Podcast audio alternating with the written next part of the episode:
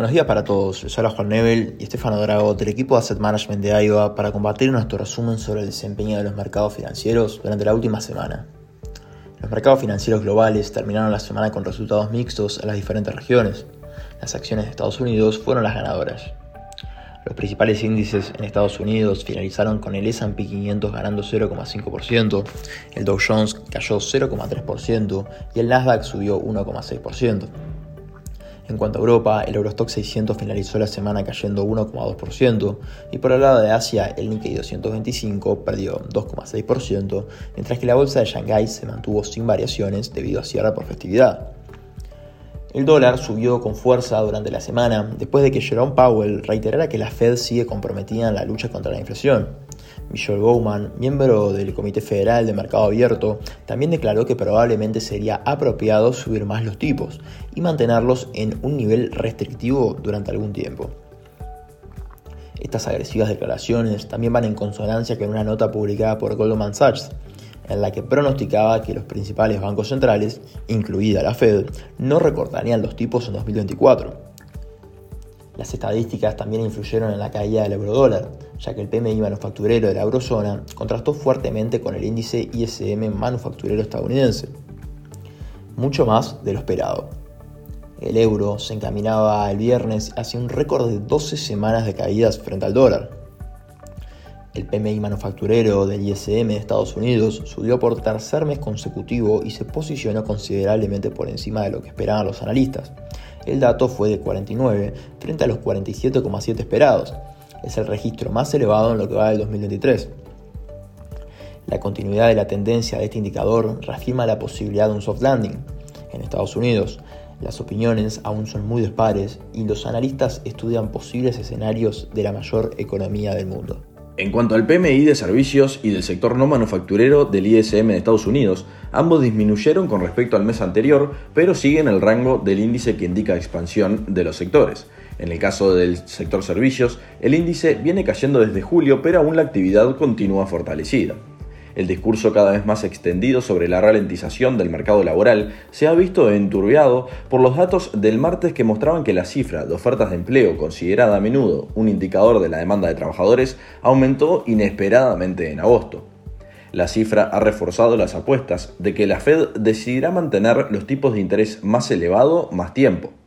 Sin embargo, los datos publicados el miércoles muestran que los datos de empleo privado de Estados Unidos aumentaron mucho menos de lo esperado en septiembre, lo que sugiere que el mercado laboral del país se está enfriando. Por lo tanto, los datos en cuanto al mercado laboral son mixtos y las señales son contrarias.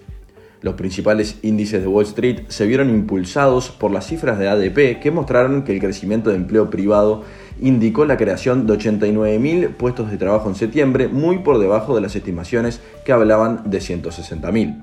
Las cifras revivaron las esperanzas de que el mercado laboral de la mayor economía del mundo se esté ralentizando, lo que podría dar a la Reserva Federal menos margen para mantener más tiempo una política monetaria restrictiva.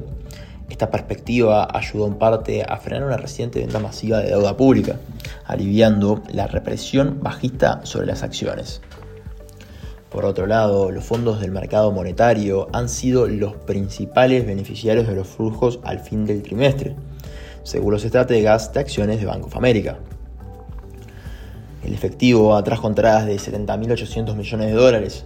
Las acciones registraron modestas entradas de 3.300 millones de dólares, mientras que los bonos experimentaron salidas de 2.500 millones de dólares y el oro se enfrentó a salidas de 1.100 millones de dólares. Los bonos y acciones se sobrevendieron, pero los inversores no han vendido ni bonos ni acciones en 2023. Todo el mundo era bajista, pero nadie vendía, decían los estrategas en el informe. Se refieren a las entradas de 158 mil millones de dólares en bonos del Tesoro y de 110 mil millones de dólares en acciones en lo que va del año. BOFA mantiene la cautela en cuanto a los activos de riesgo, ya que espera un aterrizaje brusco debido al elevado coste del dinero y a la previsión de ventas por capitulación. Sin embargo, la correduría de Wall Street cree que una recesión o un acontecimiento crediticio podrían desencadenar una flexibilización de la política alcista y provocar un reponte significativo. Las últimas semanas han estado llenas de acontecimientos históricos. Uno de ellos, esta semana, fue que Kevin McCarthy ha sido destituido como presidente de la Cámara de Representantes, lo que lo convierte en el primer legislador en la historia de la Cámara Baja del Congreso de Estados Unidos que es destituido del cargo. Tras una disputa interna con sus colegas republicanos, McCarthy perdió una votación nominal por 216 votos a favor y 210 en contra, en la que ocho miembros del Partido Republicano se unieron a 208 demócratas para despojarle del cargo. Los republicanos de postura más agresiva estaban descontentos con McCarthy desde que éste llegara a un acuerdo de última hora con los demócratas sobre una medida de gasto provisional que evitó temporalmente el cierre del gobierno de Estados Unidos el pasado fin de semana. Estamos entrando en otra semana importante para los mercados, donde se destaca en Estados Unidos el IPP mensual, la inflación de septiembre y las nuevas peticiones de subsidio por desempleo. Hasta aquí llegamos con nuestro resumen semanal de noticias. Cualquier consulta o comentario adicional no duden en contactarnos a nuestra casilla de Investment Support. Muchas gracias.